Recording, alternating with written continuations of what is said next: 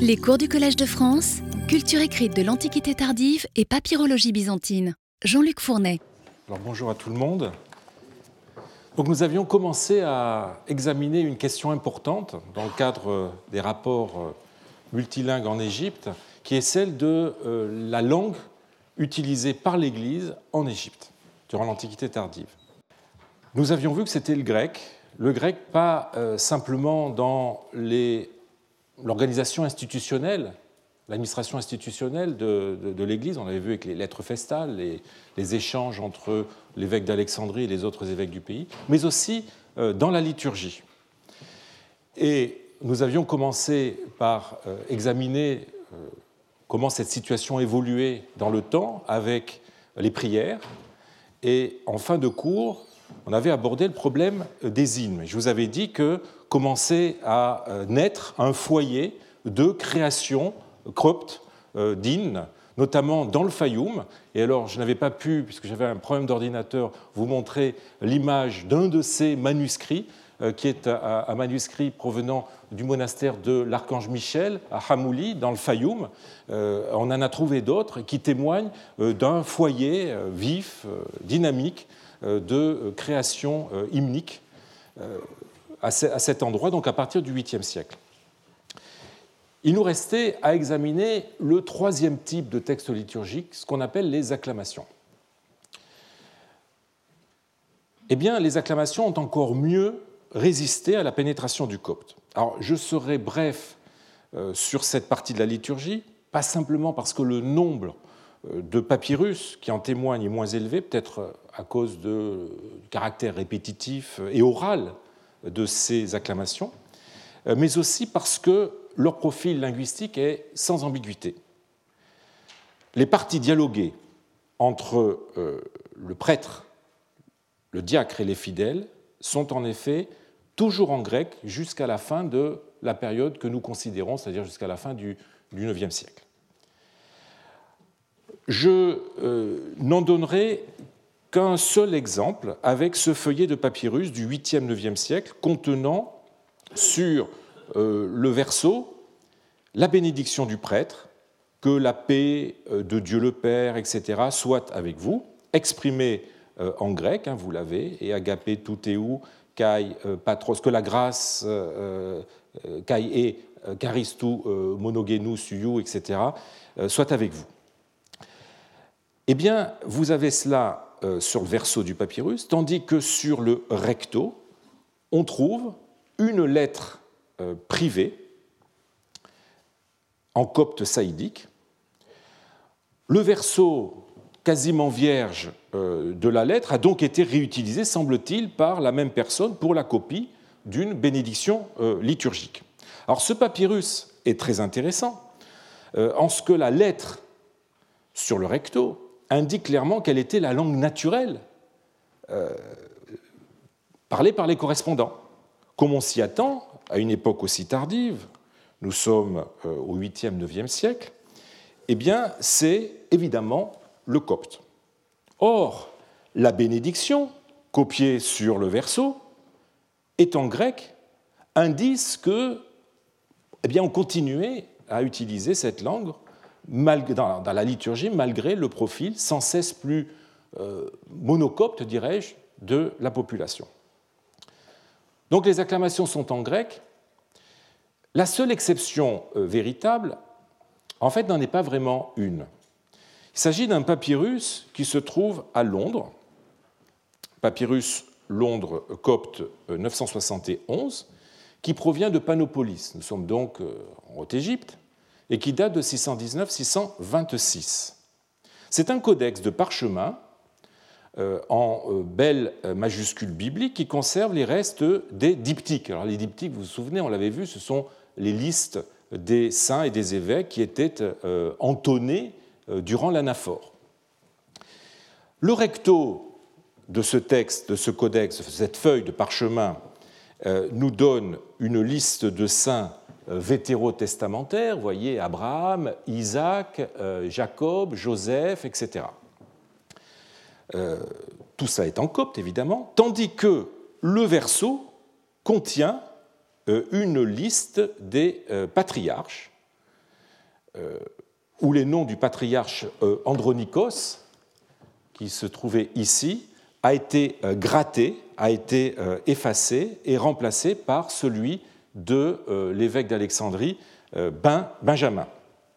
Donc, qui devait être le nouvel évêque à l'époque de, ce grattage, ce qui permet d'ailleurs de dater la copie de ce texte euh, du patriarcat d'Andronikos, qui est euh, de 619 à 626. Et là, comme vous le voyez, contrairement au euh, recto qui est en copte, le verso, lui, eh bien, est en grec. Mais la fonction de ce texte est assez énigmatique. S'il est usuel de euh, donner la liste des évêques d'Alexandrie euh, jusqu'à celui en activité, de Marc jusqu'à celui en activité euh, dans les diptyques, alors je, vous en donne un autre exemple avec un papyrus de, Berlin, où vous voyez que le dernier évêque, eh bien, c'est Anastase, donc 607-619, ce qui permet de dater la, la, copie de ce texte. Donc s'il est usuel de donner la liste des évêques d'Alexandrie, les saints de l'Ancien Testament euh, n'était pas en revanche évoqué dans les diptyques. Ce qui pose un problème avec le texte de Londres, et du coup, on peut se poser légitimement la question de savoir si on a réellement affaire à un texte de nature liturgique. C'est pour ça que je disais que ce n'était probablement pas une réelle exception à l'exclusivité euh, du grec. Les autres textes bilingues, car nous en avons d'autres, euh, loin de euh, prouver que les acclamations pouvaient être euh, entonnées en copte, aussi bien qu'en grec, sont en fait des indices irréfutables qu'elles persistaient à être récitées en grec, posant par là même des problèmes de compréhension et bien que l'on tentait de résoudre par la confection de traductions en copte, des espèces de, de, En voici un exemple avec un texte de Moscou, un coupon de papyrus euh, qui donne euh, l'anamnésis du peuple traduite en copte, comme vous le voyez. Alors j'ai encadré en bleu ce qui est en grec et en rouge, j'utilise toujours le même code de couleur, et en rouge euh, ce qui est en copte. Et donc vous voyez, je vous donne la traduction. Nous proclamons ta mort et professons ta résurrection. Alors avec de très grosses fautes, hein, katan kelontes pour katan gelontes, je reviendrai plus tard sur l'orthographe de ces textes eh bien, juste après, vous avez la traduction euh, en copte.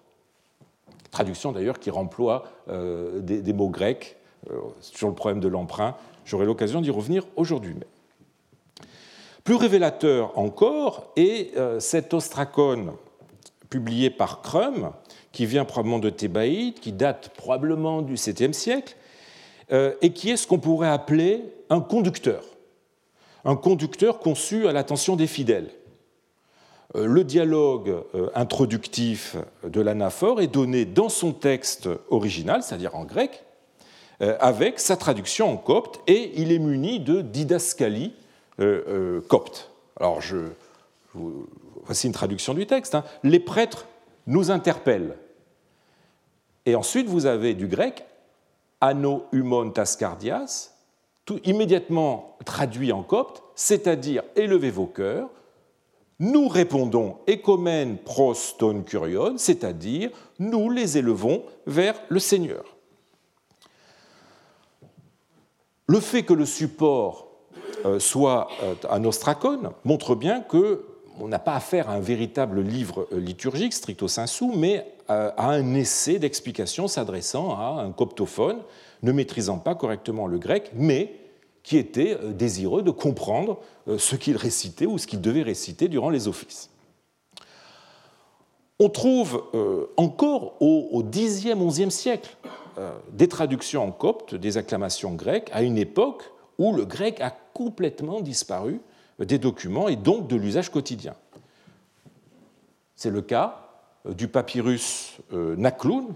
Quand je dis papyrus, c'est en fait un feuillet de parchemin, un codex de parchemin, euh, qui offre, entre autres, une traduction en copte boaïrique de certaines parties de l'anaphore, en l'occurrence des diaconicas, c'est-à-dire de ces dialogues euh, entre le diacre et l'assistance. Alors je vous donne juste la traduction du début de ce texte. Donc traduction de la sainte anaphore, hein, T herménéia, et c'est le mot grec herménéia, traduction qui est utilisé en copte. Traduction de la sainte anaphore, ensuite nous avons une lacune, mais le mot de la ligne suivante signifie, semble-t-il, réponse, donc il s'agit de traduire les, euh, interventions et les réponses du diacre et les réponses de l'Assemblée des fidèles. Euh, le diacre dit, epi proseken statété. Donc on reproduit le texte grec. Et immédiatement, on en donne une traduction copte, c'est-à-dire levez-vous pour la prière. Prosexate, priez. Agios otheos, saint et Dieu. Agios iskuros, saint, le puissant. Agios athanatos, saint, l'immortel. Ostoroteis diemas, eleison emas toi qui t'es fait crucifier pour nous, prends pitié de nous. Statete akusomen tu agiu evangeliu, c'est-à-dire, levez-vous, écoutons le saint évangile, etc., etc.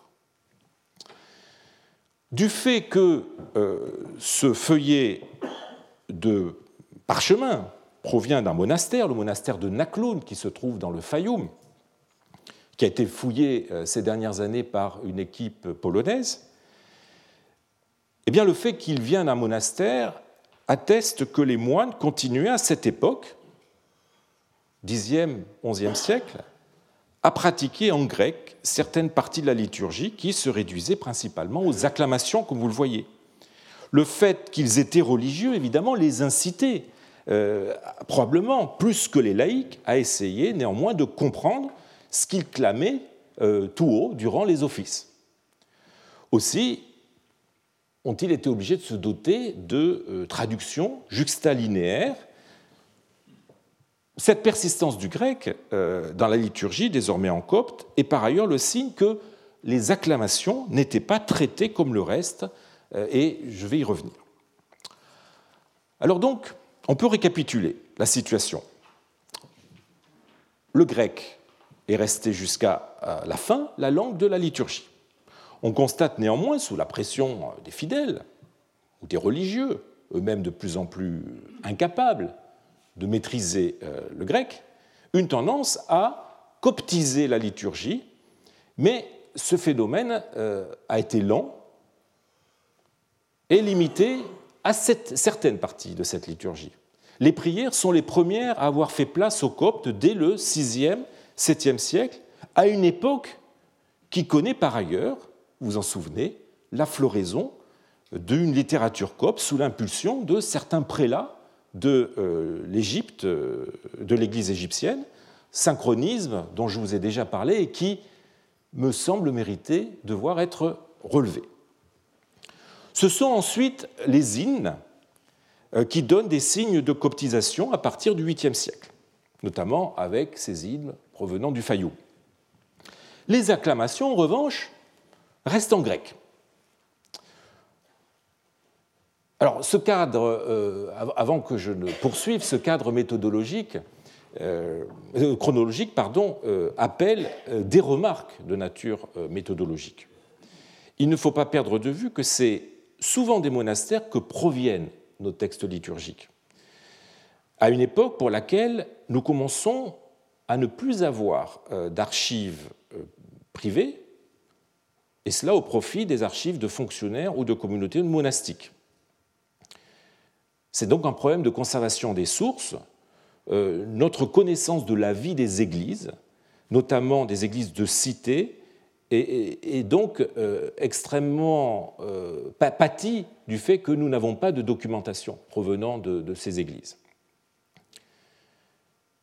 Aussi euh, est-il raisonnable d'en inférer que le grec a dû être plus tenace dans la liturgie en vogue dans les cités et a dû résister plus longtemps à l'introduction du copte que euh, dans euh, les villages ou dans les monastères. En tout cas, les offices religieux, s'ils ont maintenu le grec comme langue de référence, ont commencé dans certains milieux à devenir bilingues dès le 6e 7e euh, siècle. Plusieurs euh, papyrus témoignent de ce mixage euh, des langues. J'en citerai deux. un exemple ancien, qui a été tout récemment édité, nous est donné par un papyrus de la collection d'Oslo. C'est un papyrus de provenance inconnue, mais qui date du 6e, 7e siècle d'après l'écriture. Ce feuillet, qui du fait de ses caractéristiques matérielles a très vraisemblablement dû servir directement à la célébration de la liturgie, eh bien ce feuillet donne une prière de consécration du calice en copte qui se clôt par une phrase que j'ai soulignée en rouge en grec. Metes prepei, metanoias patera epuranios, et là il manque probablement un mot, peut-être epikaleistai, kai Je traduis avec la repentance qui convient, prions, je restitue le mot prions, euh, le Père céleste, et disons. Et là, le texte s'interrompt. Autrement dit, la prière en copte se clôt sur une invitation en grec du prêtre ou du diacre à ce que les fidèles interviennent. Un peu plus tard, au 7e siècle, un fragment de codex liturgique de Vienne donne une prière d'intercession de l'Eucharistie qui se termine à la ligne 16 euh, par l'acclamation du prêtre. Donc vous voyez, le texte est évidemment très, très endommagé, mais vous voyez à la fin Eirene Passine, c'est-à-dire que la paix soit avec vous, exprimé en grec.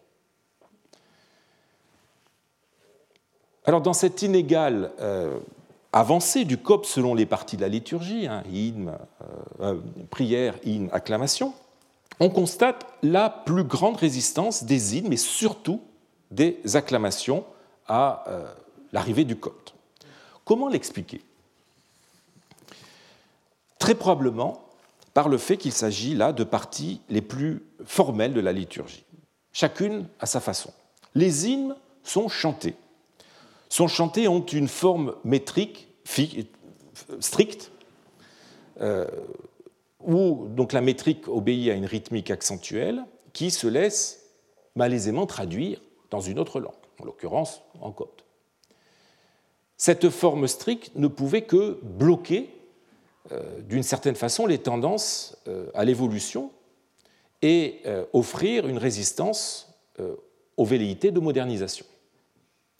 Il fallait donc plus qu'une traduction pour adapter les hymnes à un public coptophone, seule la création d'une hymnographie copte originale se dotant de ses propres formes et de ses propres normes rythmiques euh, était à même euh, de permettre ce processus.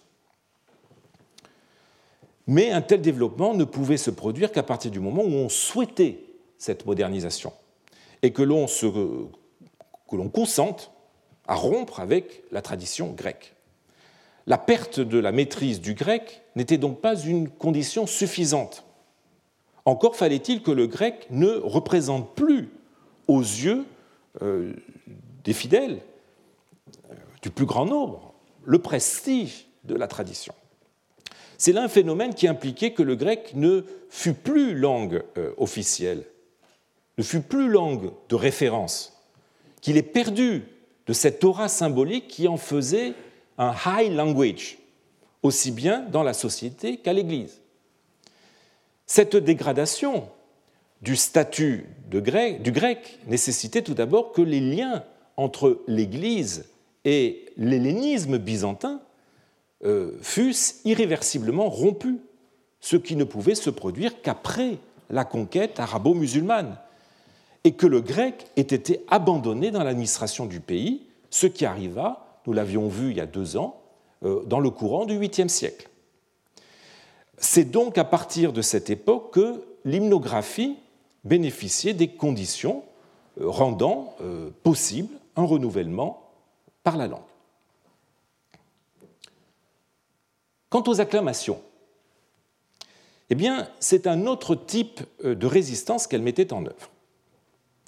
Ce sont des textes courts qui implique un échange entre les diverses parties prenantes de l'office liturgique, soit des adresses du prêtre ou du diacre aux fidèles, soit les réponses euh, des fidèles euh, à, celle-ci,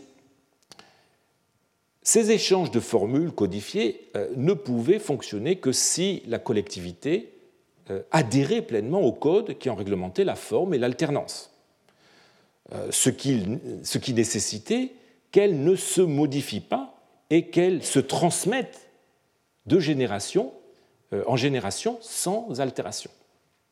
Une fois le code accepté, une fois le code devenu tradition, la compréhension jouait finalement un rôle secondaire, pour autant que l'automatisme prenait le relais. Il n'y avait pas besoin de euh, maîtriser le grec pour comprendre ces formules, puisqu'on les connaissait par cœur et que le sens euh, en avait été euh, transmis de génération en génération par la catéchèse ou par des traductions écrites comme celles que nous avons eu l'occasion de voir précédemment. Il est même possible que la forme désormais étrangère, non familière de ces acclamations, ait contribué à leur donner encore plus de prestige. C'est un phénomène qui est connu de toutes euh, les religions, que les formules obscures, sanctifiées par la tradition, acquièrent, en contexte cérémonial, une autorité supérieure de l'ordre, je dirais, du, transcendant. Euh, le sens cède euh, le pas devant la puissance incantatoire et mystérieuse du Verbe. Aussi est-ce la partie de la liturgie qui s'est fossilisée en grec le plus longtemps? Je dirais à l'instar des Alléluia et des euh, Kyrie eleison que euh, les catholiques actuels entonnent sans comprendre ni l'hébreu ni le grec. Ce serait une bonne nouvelle s'il y avait autant d'hellénistes une bonne nouvelle pour les études classiques. On le voit, euh, plus l'expression se fait formelle, plus l'expression se fait institutionnelle, plus elles se sont obligées de recourir au high language, à la langue de prestige, et ce, malgré les évolutions linguistiques naturelles de la société. Ce lien très fort entre, formalisme et langue de prestige, nous le retrouverons plus tard au sujet des documents coptes des 6e, 8e siècles, euh, où nous verrons que, euh, grâce justement à l'inertie de la tradition, eh le grec parvient à se maintenir en se nichant précisément dans les parties euh, les plus formelles, les plus institutionnelles d'un document. J'aurai l'occasion d'y revenir. Le maintien du grec comme langue par défaut de la liturgie, comme cadre référentiel, n'est évidemment pas sans rendre la position des fidèles de plus en plus euh, schizophrénique euh, d'un point de vue linguistique. L'écart entre l'usage liturgique et euh, la véritable maîtrise linguistique de ces fidèles se creuse toujours plus jusqu'à un point de rupture. Point de rupture atteint au 8e siècle. Si cet écart était neutralisé à l'oral par la force de l'habitude, par la capacité euh, des fidèles à reproduire mimétiquement la, sonorité des paroles apprises par cœur, eh bien, euh, il n'en allait pas de même euh, à l'écrit. Et c'est ainsi qu'on voit se multiplier des hymnaires ou autres recueils liturgiques qui sont à ce point truffés de fautes que le grec en devient souvent méconnaissable. Alors en voici un exemple avec un hymne à Saint Jean-Baptiste qui est conservé par un ostracone trouvé à Antinopolis. Nous sommes donc en Moyenne Égypte. Ce texte date du 7e euh, siècle selon l'édition. J'aurais tendance à le remonter, euh, plutôt selon l'édition du 5e, euh, 6e siècle, j'aurais tendance à, y voir un texte un petit peu plus récent, je dirais plutôt 7e.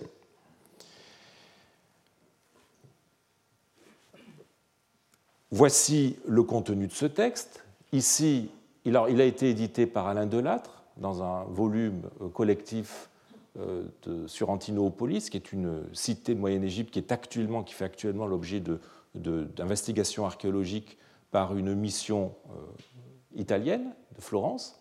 Voici le texte tel qu'il se trouve écrit sur l'ostracone, qui est incompréhensible, si je puis dire, et en voici la traduction que donne l'éditeur. Alors, je, vous donne la, traduction du texte. Hein. Le cœur des martyrs et l'esprit est juste parce que le Seigneur est glorifié. Chantez et louez-le pour les siècles et des siècles. Le prophète est le précurseur, a annoncé le baptême du repentir au peuple et il vit l'Esprit Saint descendre comme une colombe sur le Jourdain. Dieu est saint, saint et fort, saint et immortel. On retrouve ces formules que nous avions dans le texte bilingue tout à l'heure. Le baptiste euh, dans le Jourdain prend pitié de nous. Jean a annoncé le baptême du repentir en chantant et en disant Notre Dieu prend pitié de nous, gloire au Père, au Fils et au Saint-Esprit. Alors, que remarque-t-on? Puisque je vous parle de, langues euh, de plus en plus euh, incompréhensibles. Eh bien, tout d'abord, on remarque l'insertion de lettres coptes trahissant la langue maternelle du scripteur. Alors, vous avez à cet endroit et cet endroit-là, en fait, sur l'ostracone, vous avez un, un nu copte avec une surligne, qui est typique du copte, que nous n'avons pas en grec. Euh, et euh, par ailleurs, vous avez l'introduction d'aspiration sous la forme de la lettre hori. On constate aussi dans ce texte de euh, très nombreux phonétismes qui estropient presque tous les mots. les, fautes d'orthographe dépassent le périmètre de simples phonétismes. Certains mots sont écrits de telle façon que l'on subodore que le scripteur ne les comprenait même pas. C'est le cas avec le mot pourtant important la liturgie, baptême, baptisma en grec, qui est écrit bautisma ici, et quelques lignes plus loin, bautisma. Plus on avance dans le texte, plus le mot se déforme. Ce sont des groupes entiers qui sont défigurés au point que le sens général échappe complètement et place l'éditeur devant euh, des euh, difficultés absolument insurmontables. C'est le cas de la ligne 7, euh, 8 et de la ligne 11. Je ne veux pas rentrer dans les détails, mais telles quelles, elles sont absolument incompréhensibles. Et c'est un problème qui est général dans euh, les textes liturgiques, et plus on avance dans le temps, plus le problème devient euh, visible euh, et marqué. Je, voudrais juste rapporter les quelques phrases que l'éditeur de l'Ostracone d'Edfou 309 avait écrites pour accompagner son édition. Le numéro 309 est d'une interprétation très délicate en raison des nombreuses lacunes du texte et aussi, et aussi de l'extrême vulgarité de la langue. Alors, c'est un texte qui a été écrit il y a très longtemps, on n'utiliserait plus ce terme de vulgarité, c'est tout simplement que c'est quelqu'un qui ne maîtrise plus euh, le grec. Je ne puis en proposer qu'une copie avec quelques conjectures, dont je ne dissimule pas l'insuffisance. Peut-être contient-il un registre de chants ecclésiastiques. Vous voyez euh, la perplexité de l'éditeur euh, devant la langue du texte dont il essaye de faire l'édition. En bref, pour revenir à notre texte, eh bien, euh, le scripteur ne comprenait absolument pas ce qu'il écrivait, euh, probablement sous la dictée. Et il est euh, certainement représentatif de cette population sous la pression de laquelle la liturgie a dû, par nécessité, adopter le copte, même si on a tenté le plus longtemps possible de ne pas rompre le lien avec le grec, grec qui, je vous le rappelle, hein, euh, est reconnu comme langue sacrée, hein, ce que n'était pas le copte. Hein. Vous vous souvenez de ce passage d'Isidore de, Séville. Trois sont les langues sacrées, l'hébreu, le grec et le latin, qui se distinguent entre toutes euh, dans le monde entier. La situation que reflètent euh, les manuscrits liturgiques grecs est fort intéressante sous l'angle de la diglossie et témoigne euh, à sa façon des diverses stratégies qui étaient à l'œuvre selon les domaines de spécialisation dans la société. Alors, on l'avait vu dans les échanges épistolaires, dans les lettres, eh bien, les non-hélénophones pouvaient pratiquer le copte à leur guise, euh, tandis que dans le domaine juridique ou le domaine judiciaire, eh bien, euh, le copte n'était pas utilisé, ne pouvait être utilisé, et c'était le grec qui restait obligatoire. Et dans ce cas, il passait par les services d'une tierce personne, d'un notaire ou d'un simple euh, particulier dans le cas d'un chirographe. Hein. Je ne sais pas si vous vous souvenez, mais les chirographes, ce sont ces documents très simples écrits directement par une des parties de la transaction sans passer par l'intermédiaire d'un notaire. En revanche, eh bien, euh, pour la liturgie, où le grec reste la langue euh, de référence et où les hymnes et acclamations en grec nécessitaient une pratique personnelle, qu'elle soit le fait du diacre, du chantre ou des simples fidèles, sans pratique évidemment sans, sans, intermédiaire possible, eh bien, les non-hélénophones étaient condamnés à pratiquer euh, une langue qu'ils ne connaissaient pas. Certains essayaient malgré tout de comprendre ce qu'ils récitaient ou chantaient en s'aidant de traduction. Les autres, eh bien, les autres se contentaient euh, d'une pratique mécanique euh, fondée sur la répétition des textes qu'ils ne comprenaient pas. Alors, à l'oral, cela devait aboutir à des déformations phonetiques dont malheureusement nous n'avons pas la trace. À l'écrit, cela donnait lieu à des copies où le texte original, sous l'effet des déformations, surtout quand, euh, quand, quand, ces textes étaient copiés sous la dictée, eh bien, euh, devient euh, méconnaissable. Cet écart entre texte de la liturgie et, la capacité de compréhension des fidèles a dû pourtant très tôt être euh, un sujet de préoccupation de la part de l'Église. Et c'est ainsi que, dès le IVe siècle, comme nous l'apprend le qui est attribué à Sérapion, Sérapion est évêque de Tmouis, donc une, cité du Delta, euh, eh bien l'Église recrute des interprètes que cet auteur range avec les sous-diacres et les lecteurs dans la catégorie du personnel d'Église.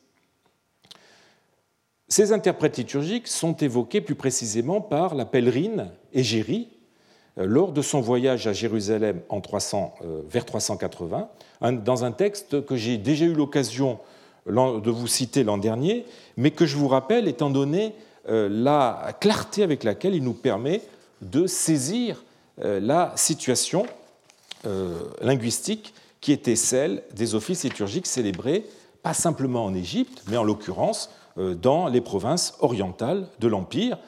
Je vous donne la traduction du texte, et comme dans cette province, à Jérusalem, une partie de la population connaît à la fois le grec et le syriaque, une autre seulement le grec ou le syriaque, et comme l'évêque, quoique connaissant le syriaque, parle toujours en grec, toujours en grec et jamais en syriaque, il y a toujours un prêtre qui traduit en syriaque les paroles que l'évêque prononce en grec afin que tous comprennent ce qui est expliqué.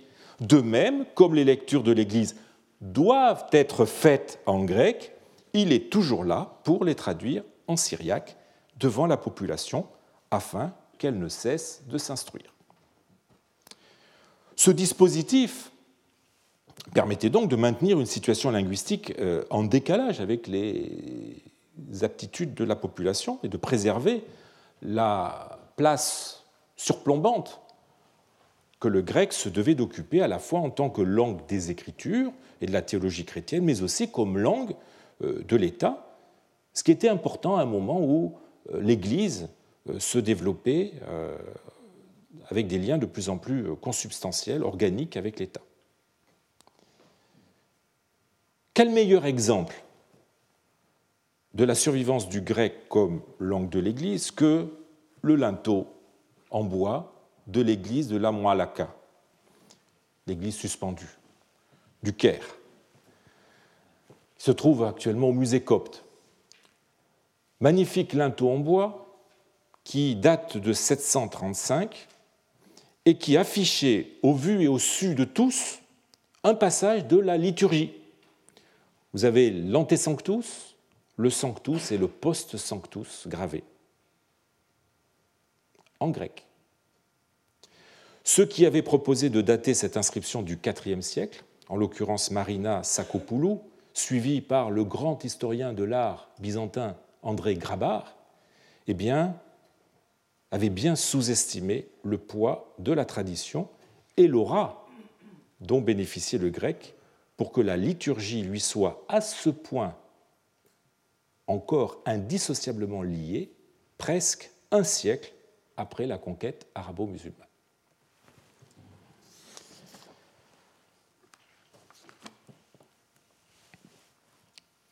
Alors les atouts du grec, combinés au handicap du copte, ne me paraissent pourtant pas suffire à expliquer le long retard avec lequel le copte est parvenu à s'autonomiser et à s'émanciper de la tutelle du grec. Ces causes ont été amplifiées par la situation historique que connaît euh, l'Égyptien depuis l'époque ptolémaïque et surtout romaine. Et il me faut faire ici euh, un retour en arrière.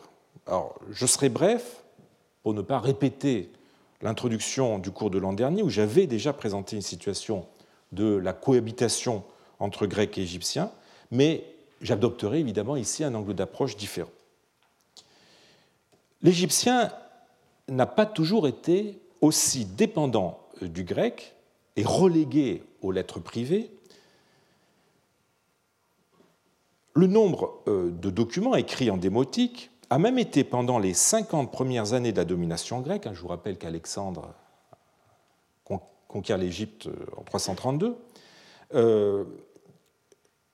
eh bien, le nombre de documents écrits en démotique pendant les 50 premières années de la domination euh, a même été en nombre supérieur à ceux écrits en grec. Alors la courbe s'est ensuite inversée, mais le démotique continua euh, à être couramment utilisé pour une multitude d'actes. Alors non seulement les lettres privées, évidemment, mais aussi des, actes juridiques entre particuliers. On a en démotique euh, des contrats de mariage ou de divorce, des ventes, des cessions, des échanges, des donations, des partages de succession, des locations, des prêts, des reconnaissances de dettes, des reçus, des contrats de service, etc.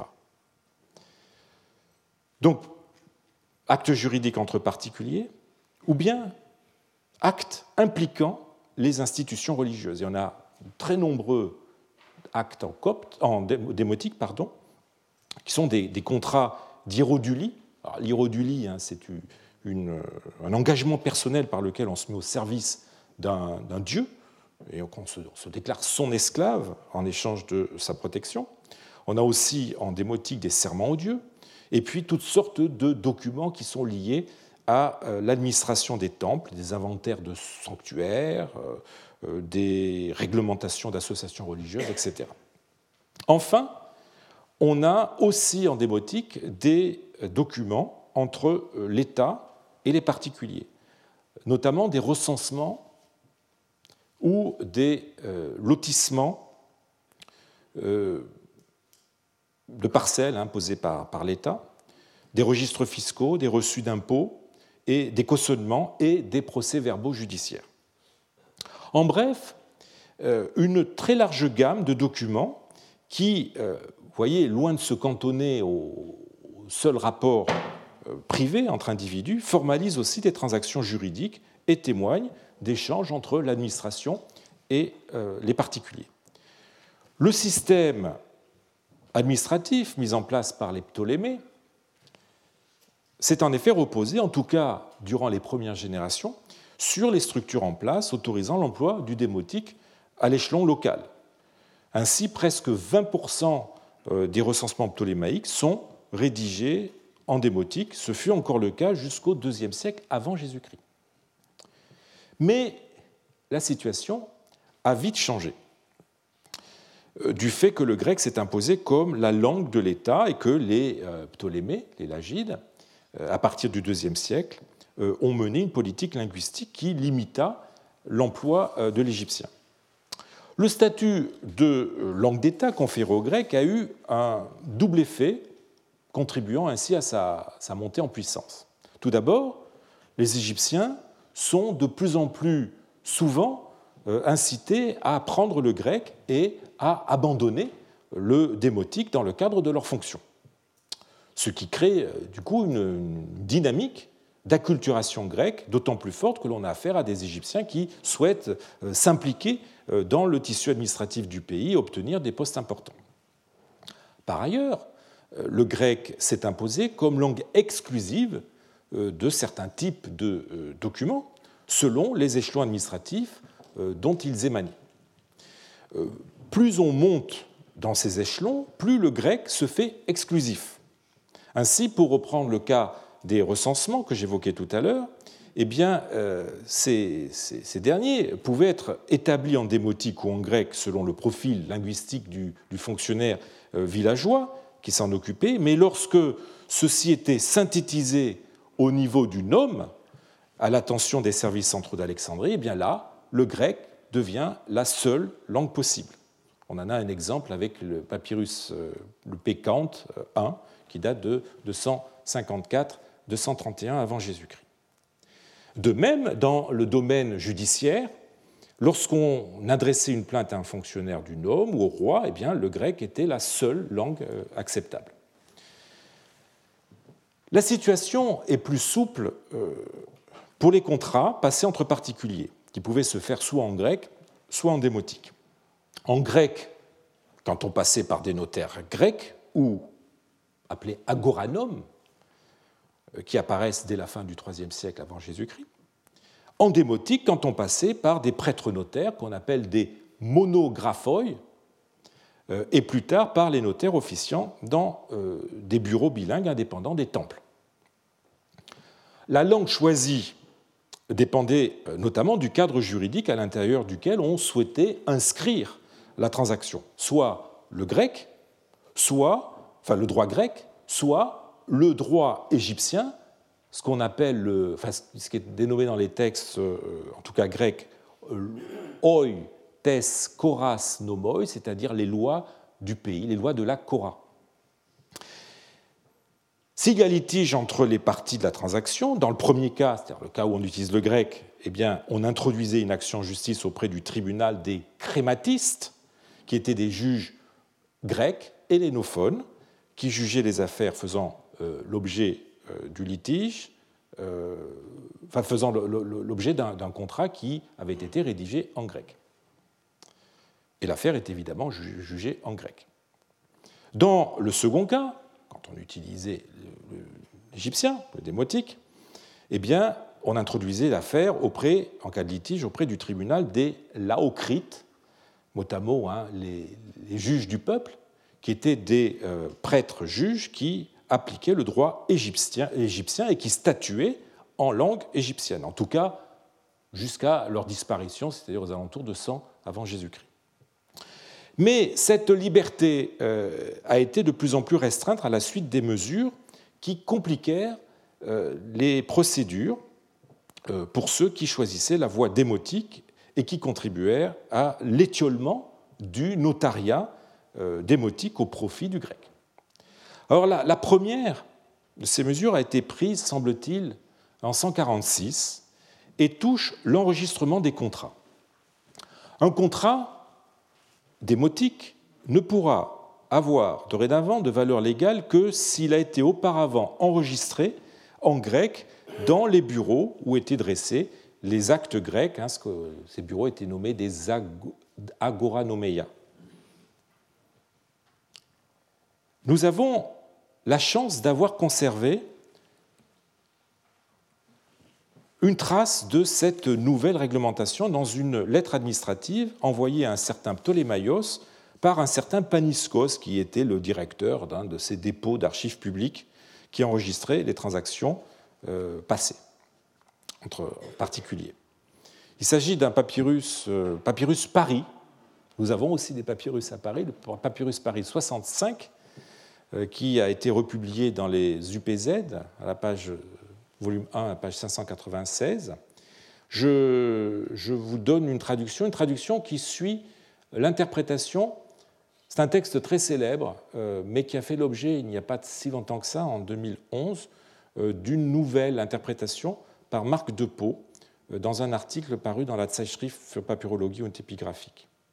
Donc voilà, voilà la traduction que je vous propose en suivant l'interprétation de Marc de Pau, qui tient, euh, qui tient surtout au sens qu'a le mot eikonizein dans ce texte. Paniskos à salut. J'ai reçu ta lettre dans laquelle tu me dis de t'informer de la procédure suivie en ce qui concerne les contrats égyptiens établis au nom de Péritébas. Péritébas, mot à mot, autour de Thèbes, donc nous sommes dans la région thébaine. et si, conformément aux ordres donnés par Ariston, ils sont souscrits par les personnes désignées localement à cette tâche, et à partir de quelle date le système en question a été mis en place. La procédure aboutit donc, conformément aux instructions données par Ariston, à ce que nous ajoutions une description physique des parties au contrat écrit par le notaire indigène qui nous sera soumis, à ce que nous consignions dans le registre les parties contractantes et l'accord auquel elles ont abouti, ainsi que leur patronyme, et que nous écrivions, évidemment en grec, hein, que nous écrivions au bas de l'acte une note comme quoi nous l'avons inscrit sur le registre en mentionnant la date à laquelle le contrat ayant été soumis, nous avons apposé la note et la date indiquée dans le contrat lui-même. La circulaire nous a été adressée le 1er août euh, d'Atir, mois égyptien, et euh, l'enregistrement a été institué le 9 Koyak. Pour ton information, nous soumettons ce rapport, porte-toi bien. Et ensuite, vous avez la date de, la lettre. Alors, une telle mesure, comme, euh, comme d'autres, notamment la, suppression du tribunal des, des Laocrites, euh, contribuèrent peu à peu à rendre plus compliqué le retour aux démotiques dans, les contrats. Mais c'est avec la domination romaine que le phénomène s'accéléra de façon irréversible.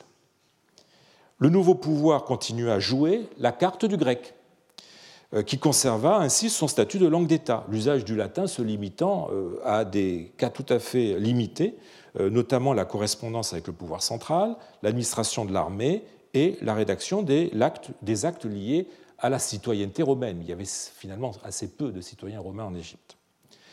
En cela, euh, la documentation égyptienne fait ressortir une euh, nette différence entre la situation linguistique prévalente dans l'administration préfectorale de cette province et celle des autres provinces orientales pour lesquelles nous sont parvenus, malheureusement pas sous forme papyrologique, mais en tout cas sous forme épigraphique, euh, des lettres, des édits, des souscriptions et des procès-verbaux qui, eux, ont recours au latin, contrairement à ce qui se passe en Égypte. Alors, il est malaisé de, de, rendre compte de ce particularisme égyptien. Je ne m'apesantirai pas ici sur les explications qu'on en a proposées. Je me contenterai simplement d'insister euh, sur le fait qu'une telle politique ne pouvait que se faire au détriment de, de l'égyptien une troisième langue ne pouvant que brouiller, je dirais, les, lignes de cette euh, politique linguistique. De fait, le pouvoir romain évinça l'Égyptien de l'espace public. Les affichages bilingues disparurent, fini le temps des pierres de Rosette, enfin des décrets bilingues comme des pierres de Rosette. Euh, et surtout, euh, des décrets trilingues en l'occurrence pour la pierre de Rosette. et surtout, le pouvoir romain alourdit les contraintes pesant sur les contractants en langue égyptienne en obligeant le déclarant à apposer une souscription détaillée en grec qui reprenne les termes du contrat pour qu'un acte démotique puisse être valide euh, et donc enregistrable. Alors je voudrais vous en montrer un exemple euh, avec ce contrat de mariage en démotique, un papyrus de Teptunis du de 12 avant Jésus-Christ. Donc vous voyez que est, on est au, tout début de la période romaine, 20 hein, ans après, quasiment après le, début euh, de la domination romaine, contrat démotique auquel on a ajouté en grec une de ces souscriptions dont je viens de parler qui résume le contenu du contrat. Donc vous avez la date, la marque d'enregistrement, et ensuite la souscription, moi, Pakémis, fils de Pakémis, habitant d'Ira, dans, dans, le district de Polémon, etc. etc. J'ai reçu d'un tel tant d'argent. Bon, voilà. Euh, de telles euh, obligations ont eu une influence désastreuse sur la vitalité du démotique contractuel. Pour reprendre les mots de Marc de Pau, dont je parlais à l'instant, eh bien la, valeur légale de la partie démotique euh, a été réduite à presque rien et les contractants on peut être décidé de l'omettre complètement et de se contenter de souscription seulement euh, ou de euh, faire rédiger le contrat en grec à la place. Le démotique a été ainsi dégradé euh, au rang d'une langue de second ordre, probablement dans le cadre d'une politique délibérée visant à l'éliminer de la vie publique. reflétée dans plusieurs autres domaines de l'administration. Au cours du 1er siècle après Jésus-Christ, les contrats de notaires démotiques deviennent de plus en plus rares et semblent avoir disparu avant le début du IIe siècle. La nouvelle politique romaine a finalement conduit à l'obsolescence complète du démotique en tant que langue juridique au IIIe siècle euh, après Jésus-Christ. De fait, la gamme des genres contractuels, en dehors des milieux des temples, des milieux cléricaux, s'étiola jusqu'à ne plus comporter au 1er siècle après Jésus-Christ que des ventes. Les quelques documents contractuels qui sont postérieurs à 100 eh bien, émanent de milieux sacerdotaux. Ce sont pour la plupart des conventions réglementant des obligations de service écrites dans une langue qui est de plus en plus hésitante, montrant par là même le déclin de la maîtrise de l'écriture démotique, euh, de la langue et du formulaire démotique aussi. Alors ce rapide historique montre que l'Égyptien n'a pas seulement pâti de la concurrence du grec, langue des conquérants, mais qu'il a été victime d'une véritable politique du pouvoir hellénophone, d'abord l'agide et ensuite et surtout romain, pour restreindre le champ d'action de l'Égyptien et l'évincer de la sphère de l'écrit réglementé. Totalement absent de l'administration purement hellénophone et de plus en plus cantonné aux échanges privés, euh, non seulement euh, aux échanges privés non réglementés, eh bien, le démotique va finir par s'éteindre de sa belle mort sous l'effet euh, du déclin des temples qui en assuraient l'enseignement, comme nous l'avions vu l'an dernier. Lorsqu'il commença à faire son apparition au IIIe siècle, eh bien, le copte naissait sous une double mauvaise étoile après une période d'interruption pendant laquelle l'Égyptien n'avait plus été naturellement utilisé par écrit, eh bien, il lui fallait trouver sa place dans une culture écrite désormais totalement occupée par le grec. Et il devait surtout reconquérir un statut officiel qui avait permis à l'Égyptien de jadis de jouer un rôle juridique et administratif qui lui avait petit à petit été dénié par le pouvoir.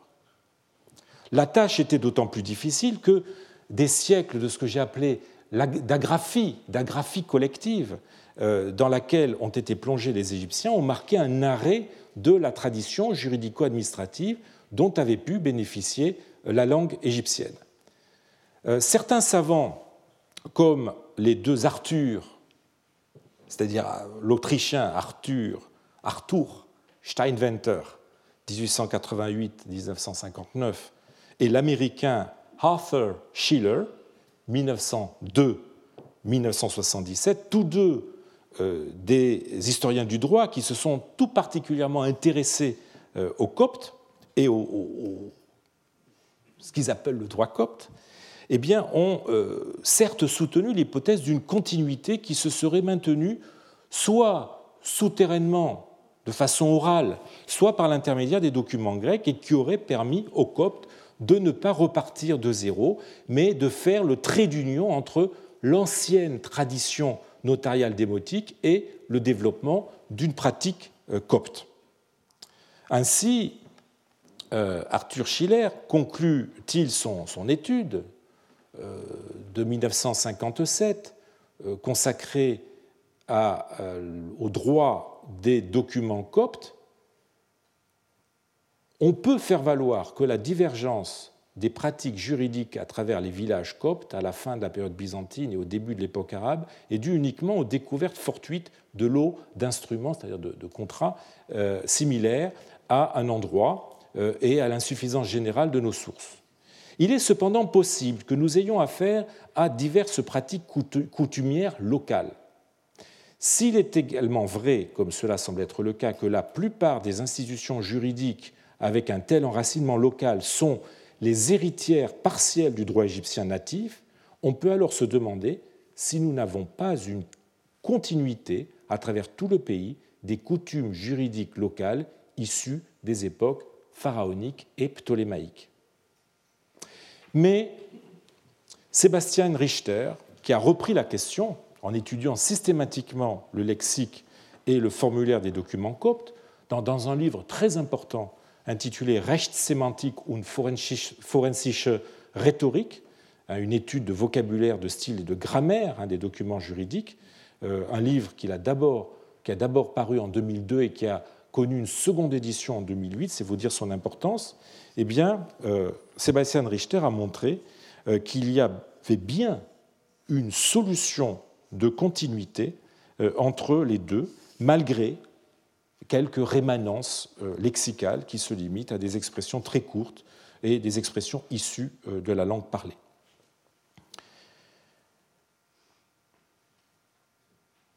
Les obstacles euh, liés au multidialectalisme et à la situation diglossique euh, de l'Égypte, renforcés par le rôle inhibiteur du grec, ne me semblent cependant pas épuiser la question, ni suffire à rendre compte du retard dont a pâti le copte dans sa quête de reconnaissance, de reconnaissance officielle. La question que nous devons en effet nous poser est de savoir si, au-delà des entraves propres à la langue et du poids de l'histoire, il y a vraiment eu, de la part des coptophones, ou plus exactement des coptographes, euh, cette quête de reconnaissance officielle. Ou si, au contraire, ces milieux n'ont pas renoncé, euh, au moins dans un premier temps, à promouvoir le copte dans les autres domaines que la littérature, on l'a vu surtout biblique, euh, ou les échanges privés, reconnaissant aux Grecs une autorité naturelle et une légitime hégémonie dans les autres euh, secteurs. L'entrave première tiendrait alors aux utilisateurs eux-mêmes.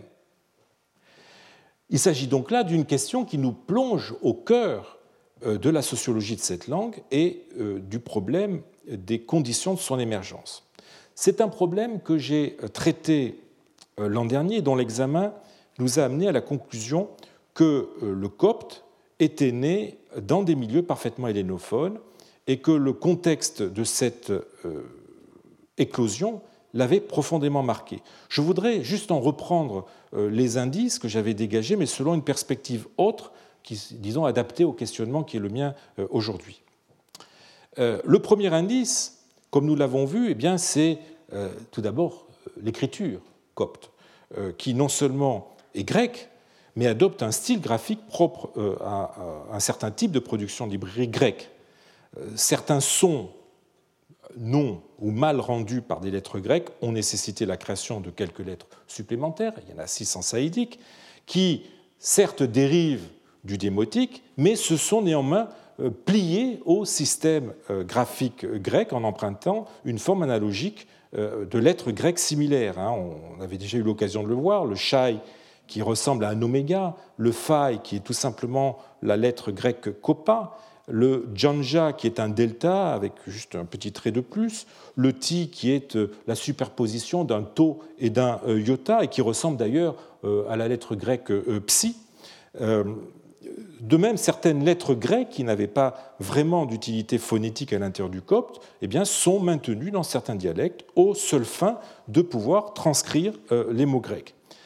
En plus de, ces lettres, le copte a emprunté dès le début euh, au grec ces euh, signes diacritiques hein, qui détournent de leur usage d'origine pour certains, comme l'accent circonflexe, et auxquels il confère pour d'autres la même fonction, comme le tréma, qui signale à la fois le début d'un mot commençant par un iota ou un upsilon, ou bien la dièse phonétique.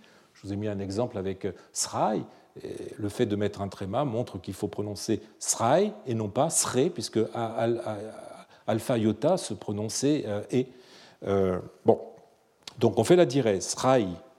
Euh, de même, l'apostrophe ou le point sont employés pour marquer la fin d'un mot, selon des modalités, il est vrai, diverses du grec, encore qu'elles soient mal étudiées. Euh, le signe diacritique le plus envahissant, nous l'avions vu, eh euh, c'est la surligne sur une consonne hein, qui signale une valeur euh, qu'elle a une valeur, que cette syllabe a une valeur syllabique et que la, consonne ne fait pas corps avec la, consonne qui précède, eh bien, nous nous avions vu qu'il pouvait s'expliquer par la fonction que la surligne a en grec pour signaler des séquences ambiguës et éviter des mécoupures elle pourrait avoir été inventée pour rendre un phénomène phonétique qui était propre à la langue égyptienne et qui pouvait créer des ambiguïtés de lecture dans le cadre du euh, système euh, d'écriture grecque. Et j'étais arrivé, vous en souvenez peut-être, à la conclusion qu'on a là euh, non seulement un exemple supplémentaire de la dépendance du système graphique copte vis-à-vis du grec, mais surtout un indice que le copte a été élaboré par des lecteurs qui, qui, étaient coutumiers du grec, et cherchant à inscrire cette nouvelle écriture dans un modèle dont le grec était la norme. En bref, que le copte était une invention d'hélénographe pour hélénographe. En disant ça, je précise bien hélénographe et non pas grec. Euh, en outre, euh, en dehors de, l'écriture, je vous avais aussi montré que le lexique copte regorgeait de mots grecs dont le nombre pouvait, selon les textes, monter jusqu'à 70%, euh, et que ces emprunts au grec, loin de s'être imposé uniquement sous l'effet de la nécessité, hein, pour désigner des réalités notamment institutionnelles qui n'avaient pas d'expression propre en égyptien, eh bien redoubler souvent des mots qui existaient déjà euh, en égyptien, donc des, emplois qu'on pourrait appeler des emplois non motivés par la nécessité.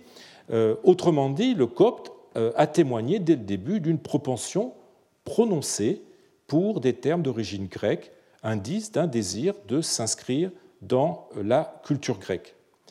Euh, nous avions vu que les documents qui ont le plus de chances de se rapprocher de la langue parlée avaient, dès le début, fait une grande place à un vocabulaire d'origine grecque emprunté à l'épistolographie, à la rhétorique des pétitions, mais aussi à la langue de la littérature chrétienne ou philosophique grecque. Euh, cette propension euh, pour les mots grecs est tellement profonde qu'elle touche nous l'avions vu, euh, l'ossature même du copte à travers ces mots grammaticaux qui sont directement empruntés au grec, comme les négations, les mots interrogatifs, les adverbes, les prépositions, euh, les conjonctions, etc. Euh, ce qui a conduit certains savants à avoir une langue pidginisée. or, la nature des mots empruntés a depuis longtemps été mise en rapport avec le plus ou moins grand bilinguisme d'un individu. Dans le cas d'un bilinguisme déséquilibré, eh bien, l'emprunteur aura tendance à emprunter à la langue qu'il connaît euh, le moins euh, eh bien, les éléments les moins stables de la langue, comme les substantifs. Et William euh, Whitney avait déjà établi à la fin du XIXe siècle une hiérarchie des emprunts selon leur gradient de stabilité, et donc leur plus ou moins grande capacité à passer d'une langue à l'autre. Il avait montré que les substantifs sont empruntés avant les adjectifs, les adjectifs avant les verbes, les verbes avant les adverbes, les adverbes avant les prépositions. Et donc plus on descend dans cette typologie, plus le bilinguisme de l'emprunteur est équilibré, plus autrement, euh, plus le bilinguisme de l'emprunteur est équilibré, euh, plus euh, sa maîtrise des deux langues est équivalente. Ce n'est que dans des cas de bilinguisme parfaitement équilibré que n'importe quel type de mot peut passer d'une langue à l'autre. Autrement dit, la capacité du copte à avoir dès le début intégré dans sa langue non seulement des substantifs ou des adjectifs, mais aussi des verbes, des adverbes et surtout des prépositions et des conjonctions, est la meilleure des démonstrations du euh, parfait euh, bilinguisme euh, des concepteurs et des promoteurs de, cette langue et de leur volonté d'afficher ce multilinguisme dans la langue qu'ils étaient en train de développer. Aussi, et je conclurai là-dessus, ces premiers coptographes étaient-ils suffisamment hellénisés pour continuer à s'accommoder sans difficulté euh, du cadre traditionnel et pour ne pas chercher à revendiquer un usage euh, plus large du copte dans la société? La fonction première euh, qui était conférée à cet idiome naissant était avant tout une fonction sacrée, celle, celle de fournir une traduction en égyptien de leur saint livre à cette nouvelle classe montante de chrétiens qui commençait à jouer un rôle social et politique de plus en plus fort, de plus en plus marqué. Un usage séculier en dehors de la communication privée n'a pas dû s'imposer à eux comme une nécessité.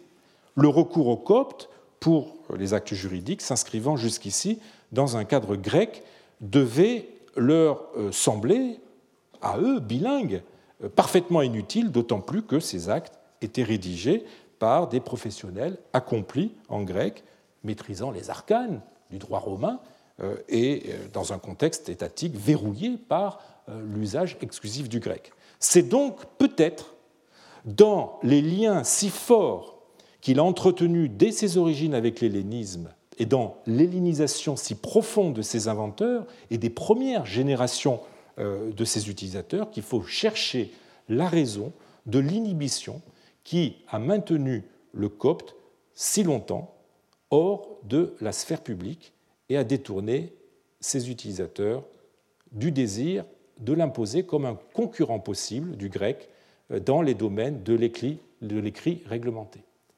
Mais, le copte a échappé, si je puis dire, à ses premiers utilisateurs et s'est dans un second temps répandu dans d'autres milieux, cela même que documentent les archives monastiques du IVe siècle. Donc sa sociologie s'est modifiée en même temps que le cadre culturel et institutionnel commença à se transformer, en rendant possible un jour, un jour ou l'autre, l'usage officiel du copte. C'est ce que nous verrons la semaine prochaine. Retrouvez tous les contenus du Collège de France sur www.colège-2-france.fr.